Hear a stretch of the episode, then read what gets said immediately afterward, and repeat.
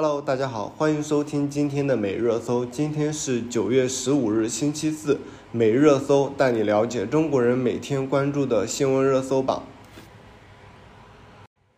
首先，今天我们来看的第一个新闻是，教育部表示已取消五类全国性高考加分项目，并推动少数民族加分更加精准。在教育部今天，也就是九月十五日举行的新闻发布会上，相关负责人介绍，二零一五年、二零一九年，教育部会同有关部门，按照促进公平、规范管理、科学精准的原则，先后开展了两轮清理和规范高考加分工作，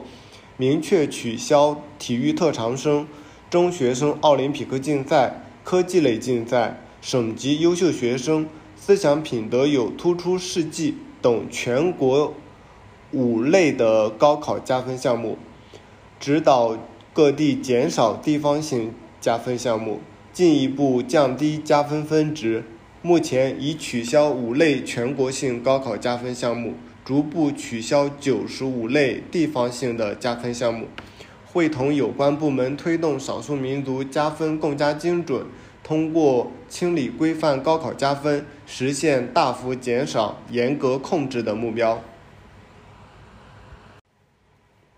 下面我们继续来关注一下台风梅花。台风梅花一入江苏，减弱为强热带风暴，九月十五日晚将再东山东的沿海。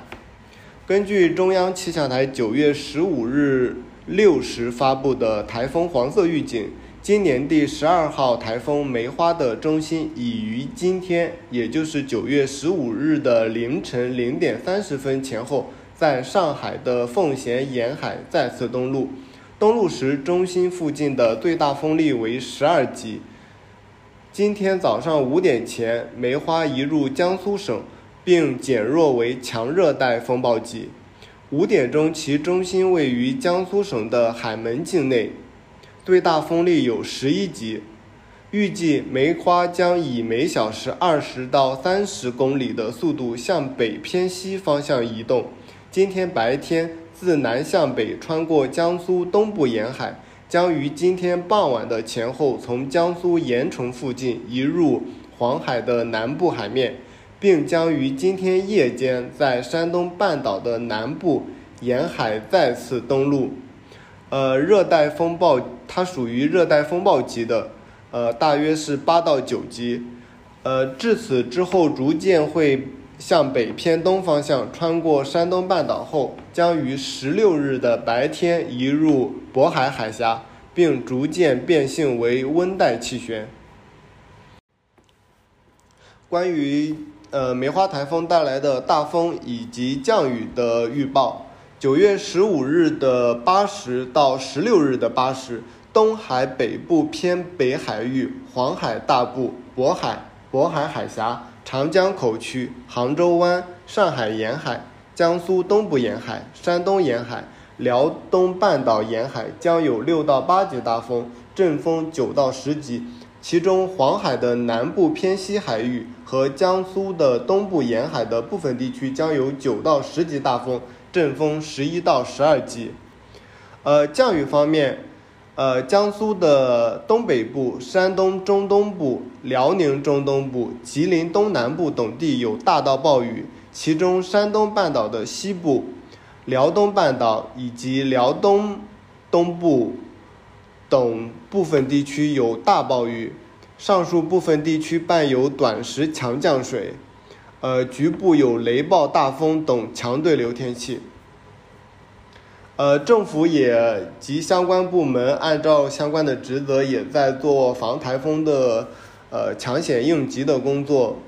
呃，有很多的地方已经发布了中小学、幼儿园等校外培训机构进行了停课。并且要求对于室外等大型的集会和高空等户外作业进行了停止跟制止。呃，此外，关于水上的一些作业，并且呃涉及到呃船舶呃在海面上面的一些工作，应该尽早回港避风加固的港口的设施。防止船舶呃走锚或者是发生碰撞等一些相关的危危险。呃，下面一条新闻是苏州市区全域放开购房，外地人购买首套房无需社保或个税的证明。近日有市场消息称，苏州市工业园区高新区对限购政策予以放松，非本地户籍的购房者可以直接购买首套住房，无需社保。九月十四日下午，第一财经的记者从上述两个片区的相关部门确认了。限购放松的消息，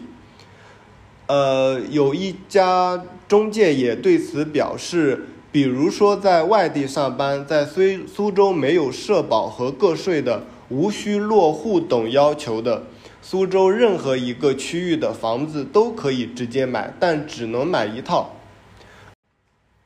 呃，虽然呃消息是还没有真正的官宣，呃，但是呃根据中介以及相关的部门，呃也已经对记者已经确认过了，是确实是可以购买的。呃，在此我们继续画一下那个重点，关于这条信息。呃，第一个是整个苏州市区的全部区域是放开了这样的一个限制。第二个是放开的限制是无需社保或个税的证明。第三个是这一个放开限制的措施是无需落户的要求的，就是你这一个购房的话是呃可以，你外地居民是可以直接购，但是你通过呃这种放开的措施去购房，然后以此来落户的话，可能还不太适用。下面一条新闻是茶颜悦色南京新店的招牌 Sexy Tea 引发争议，被网友质疑故意打擦边球。呃，九月九日，南京第三家茶颜悦色在水游城正式开业。近日，有南京市民表示，看到了茶颜悦色水游城店外墙上 Sexy Tea 的英文招牌，觉得不妥。认为这样的英文表述配上古典的女子形象会引发不好的联想。记者了解到，此前茶颜悦色的 “sex t” 的英文翻译就曾引发了网友的讨论，而此次南京新店开业又引发一波争议。呃，关于记者咨询了南京市场监管部门的工作人员。工作人员表示，在实际执法过程中，很难判断商家使用的广告或商标是否违规。如果广告或商标的用途用语略显低俗，或者容易给消费者带来不文明的观感，存在擦边球的嫌疑，商家应该做出整改。呃，但是对于网友质疑的此次茶颜悦色，呃的英文翻译 “sexy tea” 是否？呃，是打擦边球，然后是否需要整治？呃，相关部门目前还没有出具呃相关的通报。下面一条新闻是习近平访中亚，中国和国际媒体上的各种声音。在中共二十大的召开前夕，中国领导人习近平九月十四日至十六日出访中亚两国。并参加上海合作组织元首理事会会议，这是在二零二零年新冠疫情爆发近三年来，习近平首次出访。中国媒体和国际媒体对此访问非常关注。中国媒体主要关注在习近平在访问的两国媒体上发表的署名文章，文章强调了与中亚的经济合作，而国际媒体主要着眼于习近平与普京的会面。探讨当前国际局势下中国和俄罗斯的关系走向。呃，出访前，习近平在哈萨克斯坦和乌兹别克斯坦的媒体发表了署名文章。在发表于哈萨克斯坦媒体的文章中，习近平称，今年是中哈建交三十周年。这三十年来，中哈关系实现了从睦邻友好到战略伙。办的关系，再到永久全面战略伙伴关系的持续推进。习近平称，这三十年，中国一直是哈萨克斯坦最主要贸易伙伴和投资伙伴，两国已成功搭建涵盖公路、铁路、航空、油气管道的全方位立体化联通网络，未来将持续打造高标准的优质项目。呃，习近平在乌兹别克斯坦的媒体上发表的文章称，中国是乌兹别克斯坦第一大贸易伙伴和主要投资来源国，双方共建“一带一路”合作成果丰硕。双方还积极开展新能源、农业、金融、现代通信等领域的合作。呃，中国官方的媒体央视新闻则引述俄罗斯、伊朗等国人士称，上海合作组织展现出强大生命力，中国在其中发挥了重要的建设性作用。哈萨克斯坦和乌兹别克斯坦各界人士期待习近平主席访问，进一步深化双边合作关系。而国际媒体上更为关注的是习近平与俄罗斯领导人普京的会面。呃，根据路透社的报道称，此次习近平出访是在中共二十大召开前夕，这显示了他对自己获得第三次任期很有信心。《纽约时报》则认为，俄罗斯总统普京和中国最高领导人习近平本周的峰会是两位专制领导人联手反对他们眼中的美国霸权的一次力量展示，同时也是双方都处于疲软的时刻。俄罗斯在乌克兰呃遭受损失，而中国正经历经济放缓。呃，《纽约时报》指出，莫斯科需要北京，但北京仍然保持谨慎。呃，甚至有一些西方的媒体，呃，对此次的会晤，呃，视为抱团取暖。呃，关于这呃两位领导人的会面，被媒体视为互有需要、各取所需的抱团取暖的动作，同时也表明了习近平将北京与莫斯科之间的准盟友关系视为对抗美国的一个重要工具。呃，下面一条新闻是关于美国的超预期通货膨胀的问题。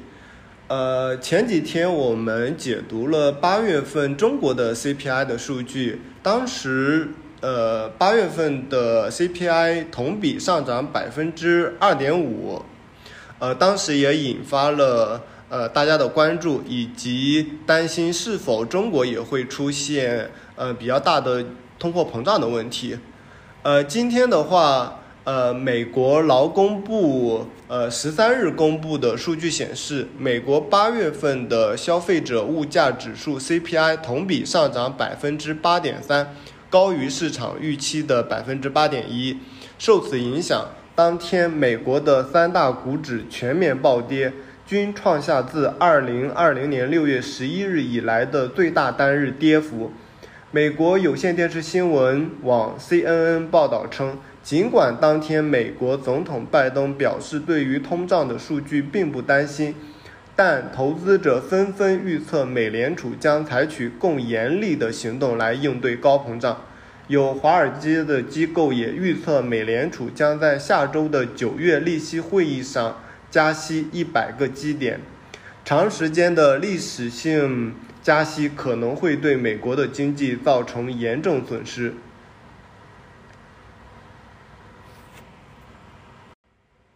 下面一条新闻是安以轩老公，呃，将于十二月，呃，出庭受审，被指控八十三项罪名，涉案金额三百零九亿。九月十四日，许久未露面的安以轩登上热搜，原因是和其老公陈荣炼有关。让人意外的是，正在接受调查的陈荣炼涉案犯罪高达八十三项，金额高达三百零九亿，至少赚取不当利润约十三亿。安以轩的老公陈荣炼或将判刑二十年。呃，根据报道称，陈荣炼等九名被告人将被牵连共八十三项涉及在持厂牌呃在持牌场。所从事非法赌博活动的罪名，有四家公司提起民事诉讼，要求赔偿损失。文件显示，陈荣炼活跃了六年，总金额达三百零九亿港元，非法获利至少约十五亿港元。根据初级法院的排期，呃，其案件将于十二月五日的早上九时四十五分开审。呃，其实，呃，关于呃陈荣炼跟安以轩的整个的一个结婚时间线。我们来回顾一下，是在一七年的三月十五日，安以轩突然在微博上公开喜讯，宣布嫁给陈荣炼。二二年的一月二十九日，根据新浪娱乐呃报道，陈荣炼是洗米华案的重要参与人被捕。二二年的九月十四日，根据澳门媒体报道，安以轩的老公陈荣炼案。将于十二月五日开庭，九名被告共涉八十三项罪名。